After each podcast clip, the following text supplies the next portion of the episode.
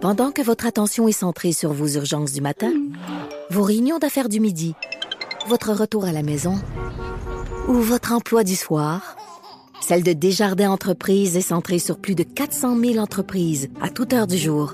Grâce à notre connaissance des secteurs d'activité et à notre accompagnement spécialisé, nous aidons les entrepreneurs à relever chaque défi pour qu'ils puissent rester centrés sur ce qui compte, le développement de leur entreprise. C'est 23.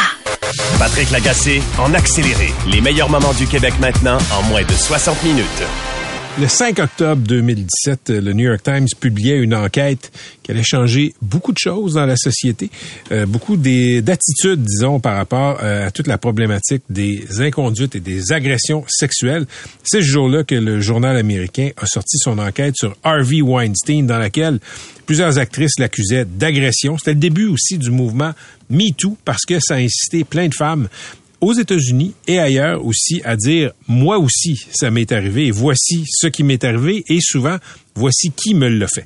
Cinq ans plus tard, quel est l'héritage de ce moment-là? Quel constat on peut en tirer? On fait une table ronde sur le sujet avec Katia Gagnon, Maude Goyer et Catherine Beauchamp. Salut mesdames. Bonjour. Bonjour. Katia, on va commencer avec toi. Euh, journalistiquement, il y a une barrière qui tombait. Parce que là, c'était pas juste de prouver que quelqu'un avait fait de la corruption, avait accepté des voyages alors qu'il était dans une position de pouvoir. On accusait quelqu'un de viol dans un journal américain. C'était du droit, euh, comment dire, des médias complètement nouveaux, Patrick, parce que avant, avant d'écrire dans un journal que quelqu'un euh, avait agressé sexuellement une personne, il fallait qu'il y ait une plainte à la police, il fallait qu'il y ait des accusations. Là, ce qui a tout changé dans l'article du New York Times et dans les articles qui ont suivi au Québec ensuite, c'est la force du nombre. Donc, c'est euh, le fait que il y avait plusieurs victimes, parfois plusieurs dizaines de victimes qui portaient qui, qui témoignaient du fait, elles n'avaient pas nécessairement porté plainte à la police, il n'y avait pas d'accusation qui était déposée, mais la masse de témoignages qui euh, disons, concordait généralement sur un pattern. Hein? Il y avait une façon de faire. Weinstein, là, il y avait une façon de faire, une chambre d'hôtel où il invitait les, les femmes, il leur proposait des choses, il était en robe de chambre. Et ça revenait dans plusieurs des histoires. Le massage.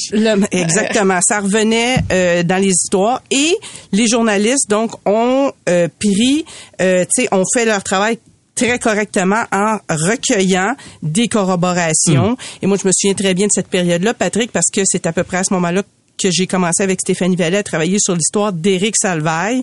Donc, on s'est inspiré de ce qui s'est fait aux États-Unis et on a dit, OK, on a des témoignages. Qu'est-ce qu'on fait maintenant pour publier ça?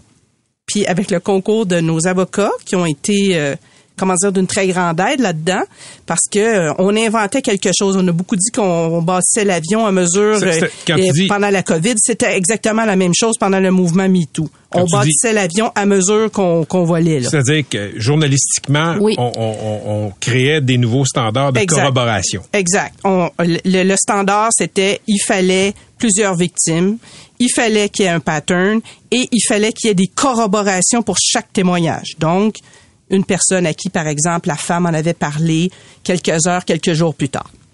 Maude, ça a changé quoi, MeToo? ça a changé tellement d'affaires. C'était la, en fait, moi, je vois MeToo vraiment comme la libération de la parole de la femme. C'est comme si, même dans le confort de ton petit foyer, toutes les petites charges domestiques, par exemple la charge mentale, justement, ou peu importe quoi d'autre, c'est comme si tout à coup, le couvercle avait levé et là, on pouvait parler de plein de choses qui nous dérangeaient, qui nous tapaient nerfs, mais c'est pas juste pour les femmes, c'est pour toutes les minorités qui avaient été plus invisibilisées, comme on dit, donc plus invisibles. Tout d'un coup, le thème de la diversité, de l'inclusion, ça, ça, ça, ça, ça a mis ça de l'avant. Même l'équité salariale. L'équité salariale, je veux dire, dans tous les domaines, le consentement, euh, l'éducation non genrée, tout un recalibrage, hein, Katia, on, on s'écrivait aujourd'hui un recalibrage complet des relations entre hommes et femmes. En fait, c'est que ça a changé la, la, la lumière, elle a été mise ailleurs. C'est ça qui est intéressant avec le projet, le, le, mouvement MeToo. Puis on n'a pas fini. C'est encore, c'est encore très d'actualité. Il se passe encore plein d'affaires. C'est pas dans tous les hmm. milieux non plus qu'il y, a eu le, le MeToo. Donc, euh, ça a changé beaucoup de choses. Et je pense que ça a été comme un, mouvement. Habituellement, les mouvements féministes avant MeToo, c'est souvent parti par un regroupement communautaire, un organisme communautaire, et les femmes se ralliaient à des leaders. Dans ce cas-ci, c'est pas ça qui est arrivé pour la première fois à cause de la force des réseaux sociaux. Ce sont toutes des petites voix qui se sont accumulées et qui se sont dit, ben, si on est plusieurs, ça vaut la peine. Le poids du nombre peut compter, je peux faire une différence. Donc, c'était la, de, de briser l'isolement puis de réunir toutes les colères des femmes. Cap, euh, euh, toi, cinq ans plus tard, trouves-tu que ça a changé beaucoup de choses? Ben oui, tu sais, je regarde dans le milieu euh, culturel, il y a moins de peur. Première des choses, euh, moins de peur euh, de ne pas obtenir un emploi. Moi, je pense que aussi tout ce qui est relié à une, une, une allusion sexuelle, le commentaire est en train de s'effacer. Euh, donc, tu sais, avant, on pouvait se permettre peut-être des commentaires sur des plateaux, il y avait des allusions misogynes. Bon, tout ça, moi, je pense que c'est en train de s'effacer de la carte. Mais je pense qu'aussi, sur le plan, parce que ça s'est beaucoup euh, réalisé dans le milieu du cinéma, de la télévision, les actrices sont mieux protégées.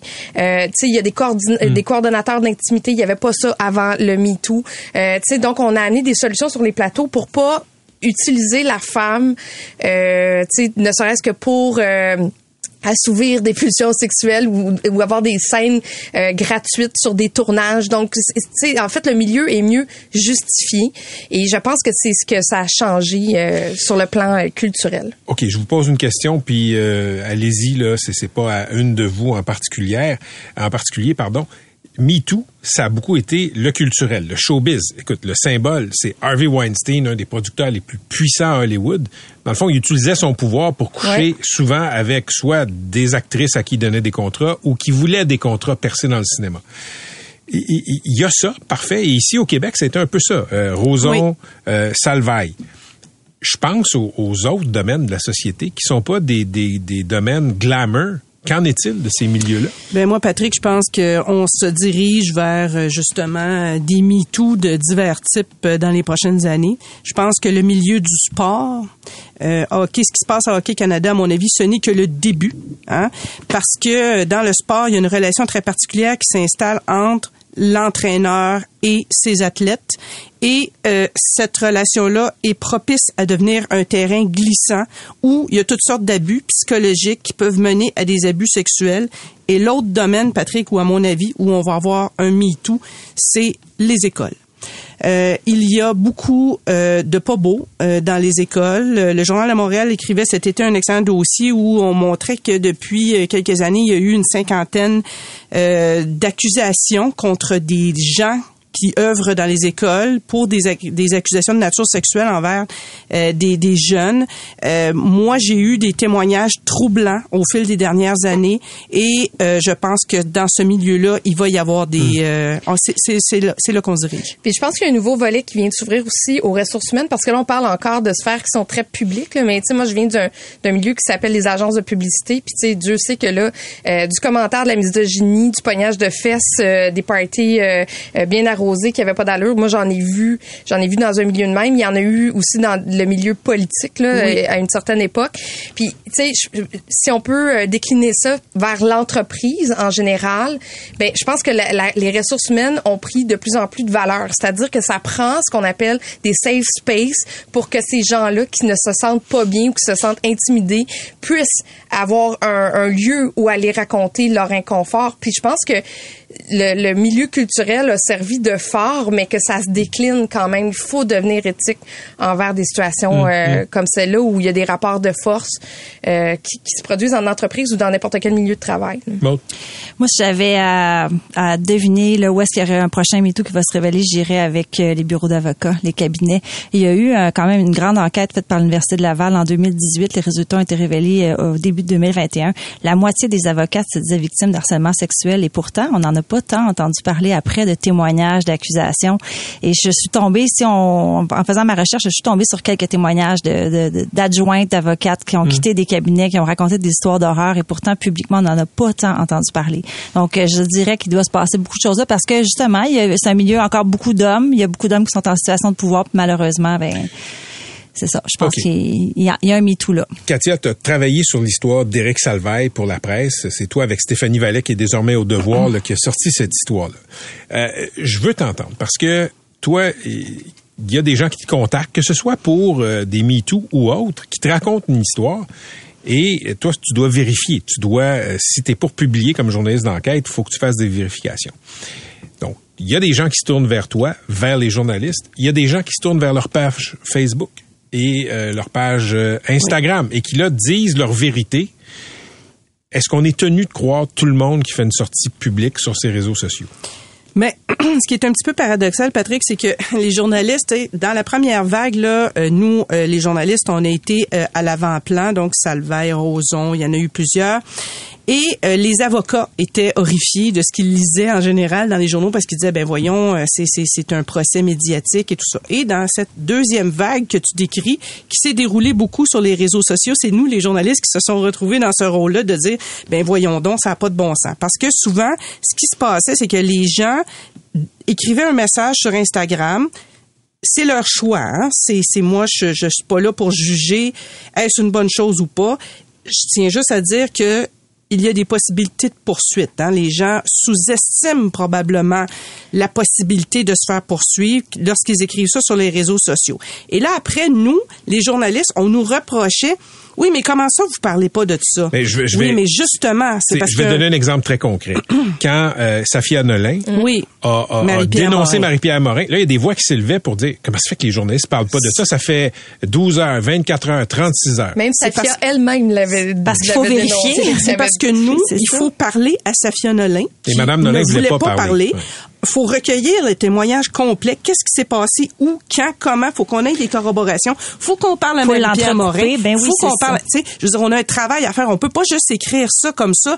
Safia Nolin dit que c'est pas un travail journalistique Mais, mais adéquat. je, reviens à la question que je te posais, puis je, je la pose à, à, à Maude et, et à Catherine aussi. Le, le, t'as hashtag, mot-clic, moi Mhm. aussi, MeToo, mais cousin de ce, de ce hashtag-là, t'as Je te crois. Mhm. Quand quelqu'un dit ça, est-ce que tu te sens obligé de croire ce que la personne dit, si tu y as pas parlé?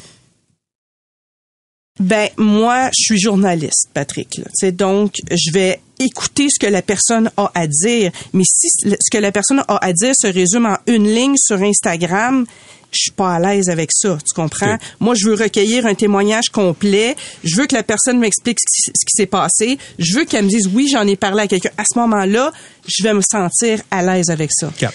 Euh, moi, j'ai beaucoup de bémols sur Je te crois, là, parce que je pense qu'à un moment donné, tout peut se revirer aussi en histoire de vengeance. Puis dans les dénonciations que j'ai vues en ligne, je trouvais que justement la ligne était très mince en, en se disant que c'était pas nécessairement tout le temps des agressions. Il y avait des filles qui s'étaient fait laisser, euh, qui s'étaient fait ghoster par des gars, donc jamais se, se faire rappeler. Pour moi, c'est pas Ghost- une... ghoster- Ghoster, ghost- c'est quand on rappelle plus jamais la personne. Pour moi, ce n'est pas une agression, mais j'ai vu des cas où on, on dénonçait, c'est la fille qui dénonce, j'ai couché avec le gars, il ne m'a plus, bon, tu sais, il m'a laissé comme une serviette, ne m'a plus jamais rappelé. Mais pour moi, tu sais, je trouve que cette ligne-là, elle, elle était, était- elle était facile à briser.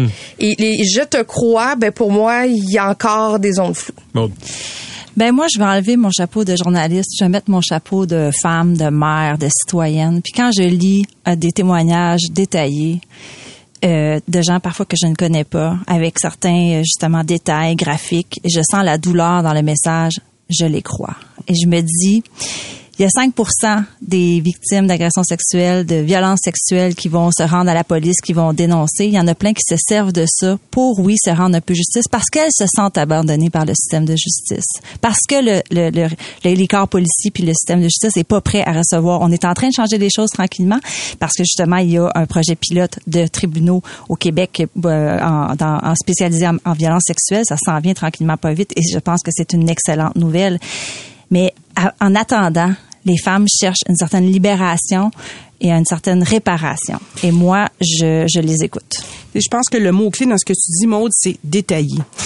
Hein? Moi, je pense que l'exemple d'excès euh, qu'on a vu, euh, c'est la page dit son nom, où il y a des noms donc d'hommes qui étaient publiés avec juste des petits numéros 1, 2, 3, 4. Là. Un, c'était des paroles. Deux, c'était des... Tu sais, ça... Eh, c'est un fouillis, Moi, je suis pas à l'aise avec ça du tout. Là. Tu sais, cette façon-là de faire, euh, je, suis pas à l'aise avec ça. Mais j'aimerais je, me ça. sens pas bien. C'est ça. Mais au lieu de parler des exceptions puis des fois où on trouve Oui. ça exagéré, parlons de la masse d'une grande Absolument. majorité de femmes qui souffrent, qui sont abandonnées, qui sont seules et qui vont faire des déclarations et je, je les écoute, je les lis et souvent je vais leur écrire un message en privé par la suite parce que je trouve ça d'un grand courage puis je pense qu'elles sont dans un genre de processus de, réparer, de, de se réparer. Mais, mais tu as raison, ça demande un grand courage puis tu sais j'admire ça la dénonciation. Sauf que, es-tu quand même d'accord qu'un certain été, ça avait dépassé c'était pas une exception, Maude. Là. Je veux dire, pendant deux mois de temps. Tu parles de l'été 2020. Oui, où il y a eu cette page. Oui, il y a eu cette page, mais à un moment donné, écoute, je veux dire, la ville au complet était dessus pour des raisons euh, que tout le monde ignorait, tu sais. Oui, il y a eu ça, puis on peut en parler, mais là, je trouve qu'on on en parle, tu sais, on, Oui. a, on, a, on, peut, on va parler des autres affaires qui se sont passées cet été-là, toutes les relations de travail toxiques qui ont été euh, dénoncées. Je me souviens qu'Assette avait écrit quelque chose sur TVA, la salle de nouvelles. C'est dans le journalisme aussi, ça a commencé à, à faire euh, à faire surface. Donc, il y a plein de choses qui se sont passées, puis il y a des gens qui ont été, oui, euh, le, le mot que, que MC aime tant, cancel, tu sais, la, la, la culture du Banni. de la- banni, Ouais. c'est ça. Mais des fois, il y a des raisons pour lesquelles les gens ont été bannis, c'est qu'il y a eu beaucoup d'exagération. Puis il faut pas minimiser aussi. C'est quand souvent quand on, on se penche sur les, les excès ce qui sais, on minimise aussi toute cette souffrance qui a été balayée sous le tapis pendant des décennies, Patrick. Là, tu sais, des femmes agressées, Ouais. harcelées, qui se font crier des noms, qui se font dire là, quand ils arrivent. Moi, je me souviens d'une collègue qui, tra- qui travaillait dans un média que je ne nommerai pas, qui s'était fait dire par un collègue quand elle était rentrée dans toute jeune journaliste t'es équipé pour réussir, toi, ma belle, Ouais, ouais. tu sais. C'est ça, là, quand t'es, je veux dire, t'es- ça n'a pas de bon sens, là, qu'un qu'un- qu'un collègue te dise ça, ta première journée au boulot, bonjour, t'es équipé pour réussir. Oui, ouais, on s'en souvient ça. euh, quand aussi? Mais bien sûr, mais bien sûr, j'ai commencé au Journal de Montréal en 99. Écoute, là. les- C'est les- sûr les- que les, les- commentaires que j'ai Les reçus... mœurs ça ont se dit changé, pas. mais, mais pour, pour être entré euh, au journal en même temps que toi, puis tu me dis que c'est la même affaire après, euh, dans d'autres médias, euh, Katia, c'était un peu gras. On va dire ça comme ça, là, l'air du mononcle était, c'était la son- fin, mais il y en avait encore plusieurs Beaucoup, spécimens. puis je suis sûre que ça a changé. Puis il y avait plein de gentlemen dans la salle, il y en avait plein, tant mieux. Mais euh, ça existe, puis je suis sûre que toutes les femmes qui nous écoutent en ce moment à la maison ou dans leur voiture, ils ont sûrement peut-être reçu des commentaires. Je veux dire, des commentaires désobligeants, du monde en harcèlement. Là. Ben c'est ça, tout le monde en a eu. OK, on va terminer sur... euh, je veux vous entendre sur un autre thème, c'est-à-dire que là, il y a dénonciation, il y a une plus grande sensibilisation, je pense, un peu partout dans le système qui n'est pas parfait. J'inclus la police, puis j'inclus les, les tribunaux. Pas parfait, mais euh, j'ai écouté la balado de la journaliste judiciaire, euh, mon Dieu... Isabelle euh, Richer. Isabelle Richer. Euh, on revient de loin, là. Dans les années 90, là, c'était épouvantable euh, ce qui, ce qui, ce qu'on faisait aux victimes dans les tribunaux, ce qu'on permettait comme question puis d'insinuation, etc la façon de régler ça. Tu sais, oui, le système de justice. Oui, euh, ta page Facebook. Oui, l'enquête journalistique. Y a-t-il un autre forum qui, qui pourrait satisfaire, qui pourrait régler certaines causes? Que des personnes puissent s'asseoir et parler. Comme une Ben- médiation. En tout cas, quelque chose qu'on n'a pas parlé puis qui va peut-être en ce sens-là, c'est la prise de, de conscience des hommes. Les hommes, de, tout, de- tout à coup, ont pris conscience à la fois de leurs gestes, leurs paroles, de la portée euh, présente et passée, et en parlent entre eux et changent les choses. Donc, il y a ça aussi. Tu sais, euh, qu'est-ce que j'ai posé la question sur mes réseaux sociaux Qu'est-ce que ça a changé pour vous, pour vous le, le, le, le, le mouvement MeToo cinq ans plus tard? Puis il y a des gens qui ont répondu, ben j'ai reçu des excuses. des filles qui, tu sais, qui, qui ont reçu des excuses. Est-ce que ça leur a fait du bien? oui. Oui, ça leur a fait du bien parce que tu es reconnu. Ce que j'ai vécu, je l'ai pas imaginé là. Je l'ai vraiment vécu. Quand tu t'excuses, ça veut dire que tu le reconnais. Fait que oui, ça fait du bien. Mais je pense que ça a causé un séisme au système judiciaire aussi, là. On va se le dire, hein. Ça, ça a brassé la justice d'une façon positive. Il fallait que ça soit brassé. Là, Euh, bon, il y a des tribunaux, euh, il, y a, il y a des projets pilotes pour des tribunaux spécialisés. Il y a un meilleur accompagnement des victimes aussi. Quand les femmes vont à la police maintenant, on- elles peuvent être accompagnées. On peut leur expliquer, bon, attention, là, la déclaration initiale que vous allez faire à la police, c'est très important. Ça là. fait foi de tout. Ça fait foi de tout et vous allez revenir, on va vous, vous revenir là-dessus pendant un, un éventuel procès. Donc ça, c'est très important. Mais évidemment, on on n'est pas, comment je, comment je dirais ça, c'est pas parfait. Là, si on regarde euh, la cause Annick Charrette versus Gilbert Rozon, euh, on- on- on- il y a encore là, euh, Isabelle Richer décrivait, fait qu'effectivement, le, le pire du pire, euh, peut-être les années 90, mais on, tu Madame Charrette, elle s'est quand même fait dire, euh, bon, vous étiez quand même déluré à l'époque, là, tu sais, bon, vous étiez déluré. Qu'est-ce que ça veut dire? C'est une fille de 18 ans qui a une vie sexuelle? Ben oui, elle a une vie sexuelle. Que voulez-vous, là, tu sais, c'est pas, c'est pas, c'est pas, c'est pas épouvantable, là. Euh, même chose, bon, pensons à l'ingénieur Simon Hull, là, hein, qui s'est fait euh, l'absolution, on n'allait euh, pas briser une si belle carrière. Ben non. Mais C'est non, exactement. Oui. Ça, des, des, des, des, des cas comme ça, il y en a 20 à 30 par année. Là. Mais il y a, il y Léa Clermont-Dion qui a gagné son. Oui. son- bon, c'est pour la nommer. Il y en a, Oui. il y en a une qui a réussi. Ça a marché. Oui, puis aussi pour avoir parlé euh, à des procureurs de la couronne, oui, il y a des cas médiatisés des fois qui sont épouvantables parce que tu te dis comment ça se fait que le système a, tranché comme ça, mais tu as d'autres causes pas médiatisées la même semaine où tu as plein de, pla- de, de plaidoyers de culpabilité et aussi plein de condamnations. Merci. Merci. Discussion intéressante qui est pas euh, terminée. Je pense que c'est une conversation euh, qui va jamais prendre fin. Merci Katia Gagnon. Merci Kat. Merci. Maud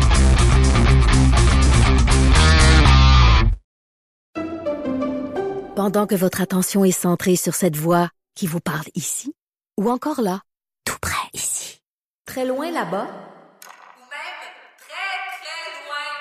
Celle de Desjardins Entreprises est centrée sur plus de 400 000 entreprises partout autour de vous. Depuis plus de 120 ans, nos équipes dédiées accompagnent les entrepreneurs d'ici à chaque étape pour qu'ils puissent rester centrés sur ce qui compte, la croissance de leur entreprise.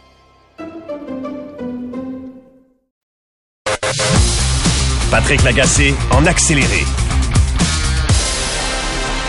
Je veux parler d'un cas intéressant. C'est, très local. Ça se passe en Anjou, mais ce sont des problèmes euh, qui peuvent euh, survenir euh, un, un peu partout. OK, il y a des terrains de soccer synthétiques et des terrains de soccer synthétiques, ça coûte cher.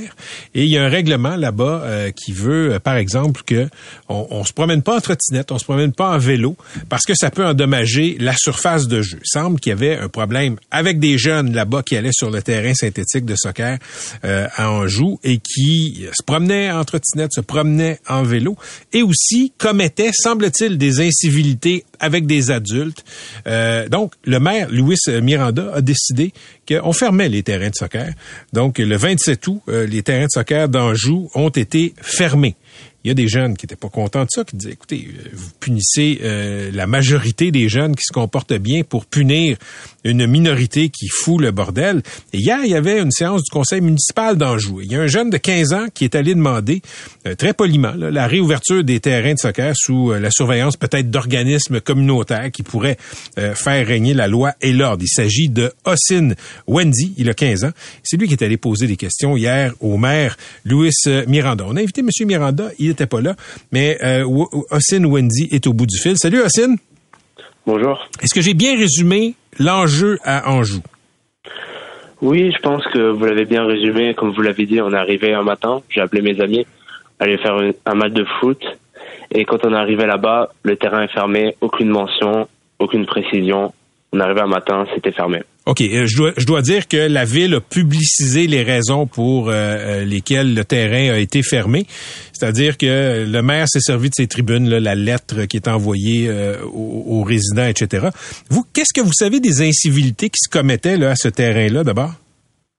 Ben, j'ai beaucoup fréquenté le terrain. Il est vrai que certains jeunes euh, exagéraient dans leur comportement.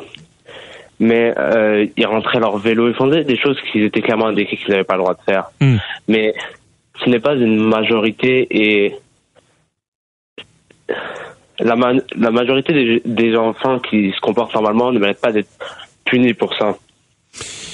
De plus, il y a deux ans, pas cette année, l'été passé, il y avait un garden park présent tout le temps sur le terrain Oui. pour s'assurer que tout allait bien. Cette année, il n'y en avait pas.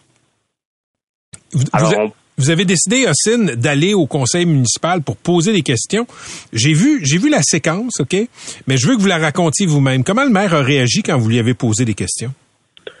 Ben, je me suis levé et euh, j'ai poliment euh, posé ma question, proposé ce que vous avez dit de faire une surveillance pour, Hmm. pour encadrer les jeunes à problème. Il m'a répondu de manière vraiment agressive, comme si ça l'énervait que je j'apportais ce sujet à la table.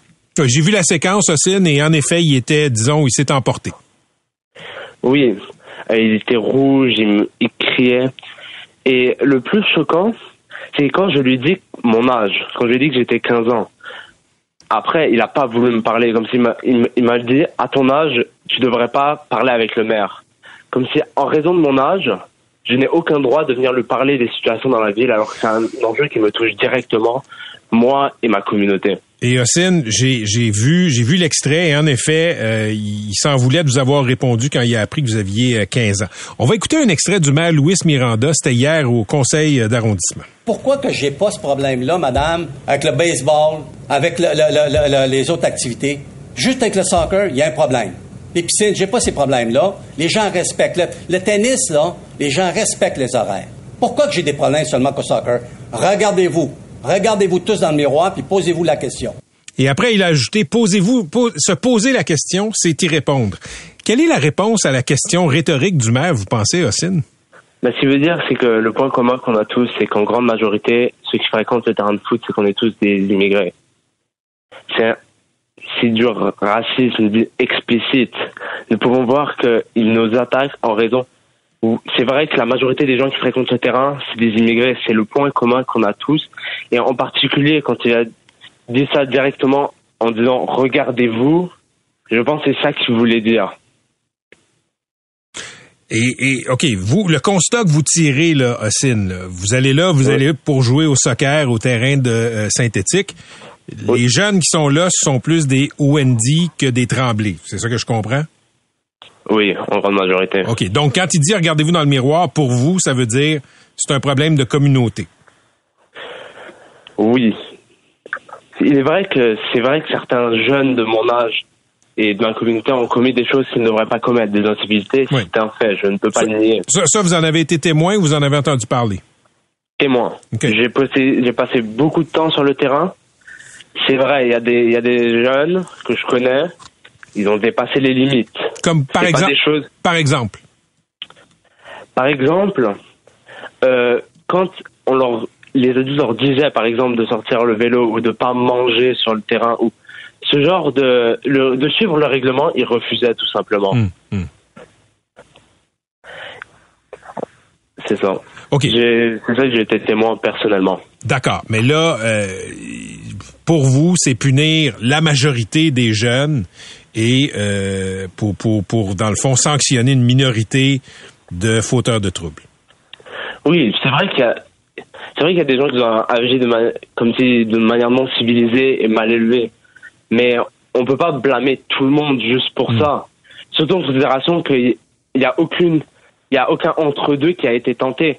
Par exemple, l'arrondissement de Salonard, ils ont eu les mêmes problèmes d'incivilité sur les terrains de foot. Qu'ils n'ont pas décidé de fermer, ils ont essayé de trouver un entre-deux pour à la fois punir les personnes qui ont été, qui ont dépassé les bornes, mais pas, euh, c'est moi, mais pas déranger la totalité des gens. Je comprends. Vous pas, il y avait, il y a pas que des, des ados de mon âge qui fréquentent le terrain, il y a des petits enfants de, de 2, 5, 10 ans. Il y a aussi des parents qui, qui jouent au foot là-bas. Ils peuvent pas fermer pour tout le monde, alors que il y a une gang de, d'ados qui foutent le trouble. Je comprends. Faudrait cibler ceux qui foutent le trouble et pas tous les autres. Ossine, je vous remercie beaucoup. Je, sais, je vous sens un tout petit peu nerveux, mais je veux vous dire, vous avez Mhm. très bien fait ça. Vous avez 15 ans. Vous n'êtes pas habitué à prendre la parole comme ça en public. Je vous ai trouvé très poli devant le maire Miranda, qui s'est pas mal emporté. On aurait voulu lui parler, mais il n'était pas disponible. On va essayer de lui parler plus tard. Je vous souhaite une bonne saison, bonne fin de saison de foot. Il y a encore quelques belles journées. Si je me rappelle de mon passé de joueur de 15 ans, on pouvait jouer à peu près jusqu'au mois de novembre. Fait qu'amusez-vous bien. Merci. Merci. Bonne. Salut, c'était Ossine Wendy, 15 ans. T'allais poser des questions au maire euh, Louis Miranda hier. Et euh, le maire Miranda, j'ai vu la séquence, disons que euh, il s'est emporté, il l'a dit lui-même qu'il était agressif. On comprend qu'il y a des incivilités, mais on est peut-être en train de punir beaucoup, beaucoup de jeunes pour quelques fauteurs de troubles.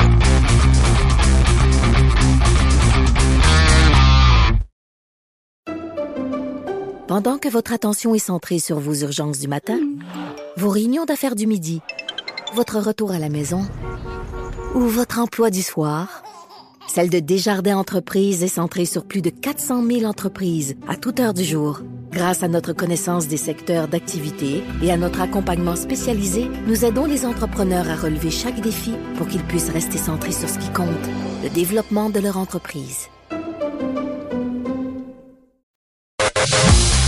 Patrick Lagacé en accéléré. Ça, c'est votre réalité au quotidien. On est rendu à 80-85% d'appels sociaux et 15% d'appels criminels. Ça fait longtemps que j'y réfléchis à une police différente. Souvent, les gens me disent, oui, mais Fadi, c'est pas les travailleurs sociaux, vos policiers. Je comprends. Mais si 80% de mes petits appels sont tous des appels sociaux, je fais quoi? Le but du réseau, saisir mieux les enjeux de la communauté et travailler avant que ça pète. C'est la voix du chef de police de Longueuil, Fadi Daguerre, dans cette série documentaire qui va prendre l'antenne dès le 13 octobre sur ICRD. Ça s'intitule Police avant-gardiste. Il est question du projet Réseau qui est porté par le chef Daguerre, qui est en studio avec nous. Fadi Daguerre, salut. Bonjour, M. Lagacé. Réseau, d'abord, c'est quoi? Réseau, c'est un réseau d'entraide euh, sociale et organisationnelle. C'est vraiment aller en aide, c'est travailler en amont, avant les appels 911, justement pour trouver des solutions pour pas qu'on ait à répondre à des appels en crise. Parce que présentement, comme on, l'a entendu tout à l'heure, 70 à 80% des interventions policières sur les appels 911 sont des interventions en lien avec la santé mentale, détresse humaine. Puis on est convaincu qu'en mettant des policiers dans la communauté, avec des partenaires, qu'on peut aller à ces adresses-là, parce qu'on sait quelles sont les adresses qui appellent de manière récurrente le 911, on peut aller les rencontrer avec les partenaires et faire en sorte que cette crise-là, on l'anticipe. Donc, on n'a plus besoin de répondre à ces appels-là.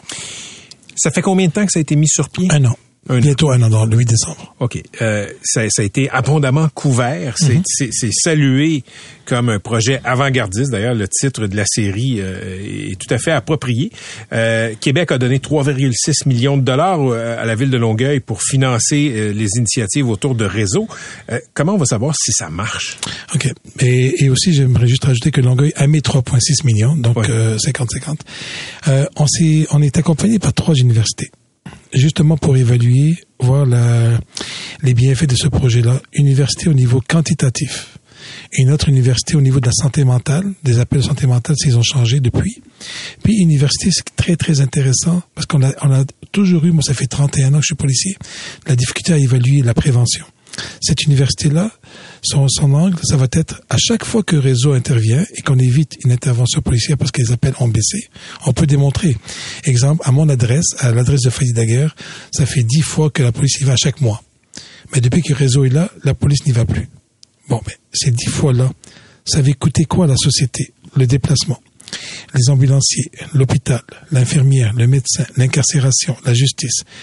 Et on veut démontrer au gouvernement et aux villes que la prévention, c'est payant. C'est des peanuts, le 7,2 millions qu'ils ont investi, comparativement à qu'est-ce que ça fait éviter au niveau des coûts à la fin. Euh, Monsieur Daguerre, je, fais souvent, moi, des histoires sur le système de santé, de services sociaux, les trous dans le filet, par exemple, euh, euh, qui protègent les gens quand ils ont des problèmes de santé mentale. Mmh. Et, ce qu'on voit, c'est qu'il y a, on manque de ressources. Mmh. Donc, si vous agissez en amont, mais qu'il n'y a pas de ressources dans le système, qu'est-ce que ça va changer? On les a, les protocoles. Puis d'ailleurs, sur le terrain, vous allez le voir un peu dans, le, dans les 10 épisodes, c'est concret, c'est du concret. Dès qu'on a besoin d'un psychologue, d'un psychothérapeute, d'un travailleur de rue, d'une infirmière spécialisée, elle, elle répond à l'appel. Vous savez, le milieu de la santé est hyper intéressé par cette approche-là pour une seule raison principalement. C'est qu'ils interviennent avant d'arriver dans la porte tournante de l'urgence. Et ça, ça les interpelle beaucoup parce qu'ils vont, ils, vont à l'encontre, à la rencontre du problème avant qu'il soit trop tard. Ils ont réservé du personnel exprès pour travailler avec réseau. Donc les protocoles sont présents et sur le terrain, ça fonctionne. Je, je sais qu'il y a eu des réticences oh dans, dans, dans, la police de Longueuil. C'est un peu, c'est un peu contre nature pour les policiers et policières de dire, écoutez, on, va vous faire faire pas mal plus de social de euh, mm-hmm. euh, en amont, travailler un peu comme des travailleurs sociaux. J'ai bien dit comme des travailleurs sociaux. On va dire des acteurs sociaux. On va dire ça. Racontez aux gens qui nous écoutent là euh, à quel point ça a été difficile de faire accepter l'idée par les policiers. Ouais, ça a été extrêmement difficile parce que c'est vraiment contre culture. le policier de, de manière général, on a été formé, développé, on a une culture d'intervention. On est là pour sauver et protéger. Pas compliqué. Un appel de véhicule d'urgence, un véhicule se rend sur les lieux et est là pour protéger et sauver. Ils aiment l'intervention des policiers. Puis, savez-vous quoi? Ça va rester. On en aura toujours besoin de la répression et de l'intervention policière. Ça va, ça va pas disparaître. Le pari qu'on fait, c'est que comment ça se fait que, savez-vous que 80% des fusillades des policiers en, Amérique du Nord, 80% sont en lien avec la santé mentale? Non. 80%. C'est pas le fait de bandit pur Non. et dur. Non.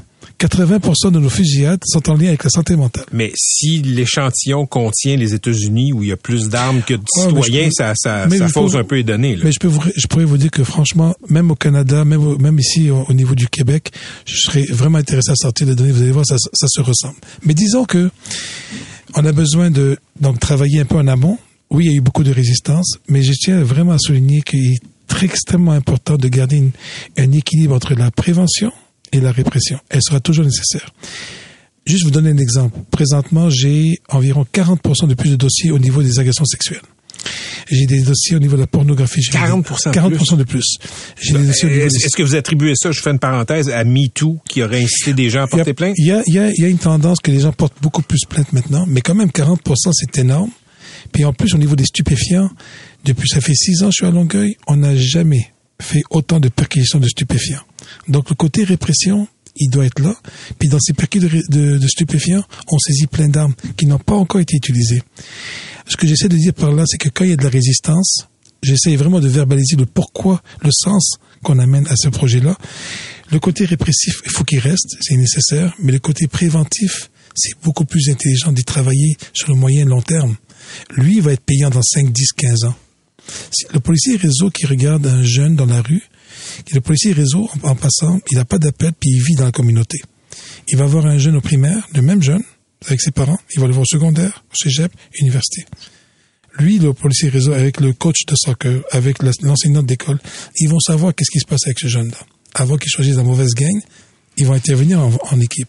Cette série-là s'intitule Police avant-gardiste, réalisation de Amélie Dussault. C'est c'est une fenêtre vraiment fascinante sur un projet qui est avant-gardiste, aussi sur euh, sur la mentalité policière. Plusieurs policiers et policières de votre service qui témoignent et qui sont assez candides sur leur métier. Il y a un jeune agent qui dit, moi, je suis arrivé ici, je pensais que j'allais courir après des voleurs. Euh, on est la plupart du temps sur des appels de santé mentale.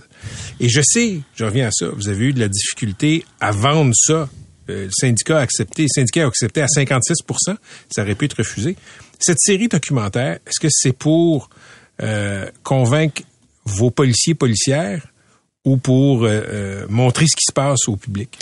C'est beaucoup plus pour montrer ce qui se passe au public. Parce qu'à l'intérieur du service, on est en train de travailler au quotidien sur comment que le réseau peut aider nos policiers. Parce que le policier, c'est des gens d'action. Ils ont besoin de savoir, en anglais, what's in it for me? Qu'est-ce que, qu'est-ce que ça me donne d'avoir... Qu'est-ce que ça m'apporte? Ça, Ouais. ça m'apporte quoi d'avoir un réseau? Mais s'il va constater qu'il va de moins en moins à la- l'adresse de chez Lise, exemple, où j'ai trois, quatre appels par jour de santé mentale, et que ça, généralement, ça finit pas très bien, il se dit, oh, ouais, attends un peu. Peux-tu m'en mettre un peu plus de réseau? Parce que je veux plus aller là? plus ils vont réaliser ça, plus ils vont pouvoir creuser sur l'aspect criminel de leur patrouille, plus ils vont avoir des développer des sources, puis ils vont travailler au niveau beaucoup plus criminel. Franchement, il y a de la place pour tout le monde. Mais euh, je vous dirais c'est plus pour le public parce que dans le temps de avec le hand de, de abolition de police, désarmement Ouais. des policiers, Le mouvement pour défi- définancer la police, désarmer la police. je veux que la population voit c'est quoi ces policiers-là qui sont derrière l'uniforme. Dans le film, là, vous allez voir des personnes, et honnêtement, zéro contrôle. On a été très transparent, très ouvert avec la scénariste, puis elle a eu accès à tout le monde, puis même à des personnes qui sont contre le projet. J'ai interviewé. C'est important que tout le monde voit qu'est-ce qui se passe. Faut que tout le monde saisisse que c'est pas, c'est pas le Jojo, c'est pas Jojo ce changement-là. Et c'était important que les gens disent la vérité. Puis j'étais content, j'ai vu les épisodes, puis il y a des policiers qui étaient totalement contre. Puis probablement qu'ils vont rester contre. Il y a la place pour tout le monde. Moi, je suis pas là pour convertir tout le monde. Hmm. Mais je veux m'assurer qu'on travaille de manière intelligente et très humaine. Vous témoignez, Fadi Daguerre, là, vous l'avez dit, vous avez 31 ans de police Mhm. et vous le dites dans la série documentaire. Quand j'ai commencé, c'était du travail de Ah police oui. pur. Pur, pur. Et aujourd'hui, euh, on a la statistique, au moins 85% des appels qui monopolisent les policiers à Longueuil, puis on peut extrapoler ailleurs, sont des appels sociaux, de santé mentale, etc. Qu'est-ce qui a fait qu'on en est venu justement à ce qu'il y ait autant de cas de, de, de, de santé mentale sociaux qui se ramassent au 911? Mais moi, je suis arrivé au Québec en 85. On m'a dit qu'il y a eu la, dans les années 70-80 la désinsti... Oui, désinstitutionnalisation. C'est ça, merci. Au niveau de tout ce qui est des avec les personnes avec des problèmes de santé mentale, bon, on les a, on les a permis d'être beaucoup plus dans le milieu euh, quotidien. Je sais pas si c'est ça, mais la détresse humaine, j'ai trois enfants, trois jeunes adultes, puis dans, dans la communauté des jeunes, au- autour de mes enfants, puis un peu plus jeunes, l'anxiété chez les jeunes, c'est incroyable. Ça commence maintenant très jeune. Ils sont de plus en plus médicamentés, de plus en plus suivis. Mais je ne sais pas d'où ça part, pourquoi on est rendu là, mais c'est clairement pour nous un tsunami au niveau de la santé mentale. C'est un tsunami de la détresse humaine. Ces jeunes-là, avec la, la grande anxiété qu'ils ont, c'est vraiment un grand désarroi ce que je vois sur le terrain. Puis c'est des familles cossues. Et ça, ça n'existait pas quand vous avez commencé non, il y a non, 31 non, non. ans. Dans les années 90, honnêtement, c'était toujours des vols de main armée dans les banques. C'était des poursuites de, de, de vols qualifiés, euh, vol, vol de véhicules. Il y avait de l'action purement répressive. Puis j'en ai fait de la répression, M. Lagacé. Mhm. J'en ai fait beaucoup. Mm. Et je sais c'est quoi la répression, croyez-moi. Puis c'est bon, mais c'est ponctuel, c'est court terme, c'est une vision court terme. faut penser à 5, 10, 15 ans. Ça commence le 13 octobre à RDI. Ça s'intitule Police avant-gardiste et c'est une réalisation d'Amélie Dussault. La police de Longueuil, de l'intérieur, à un moment euh, vraiment intéressant de son histoire, le projet Réseau euh, que vous portez à bout de bras, Fadi Daguerre. Merci d'avoir été avec nous. Ça fait plaisir. Toujours un plaisir. C'était Fadi Daguerre, chef euh, de police euh, à Longueuil. Patrick Lagacé en accéléré. C'est 23. Pendant que votre attention est centrée sur cette voix qui vous parle ici, ou encore là, tout près ici, très loin là-bas, Celle de Desjardins Entreprises est centrée sur plus de 400 000 entreprises partout autour de vous. Depuis plus de 120 ans, nos équipes dédiées accompagnent les entrepreneurs d'ici à chaque étape pour qu'ils puissent rester centrés sur ce qui compte, la croissance de leur entreprise.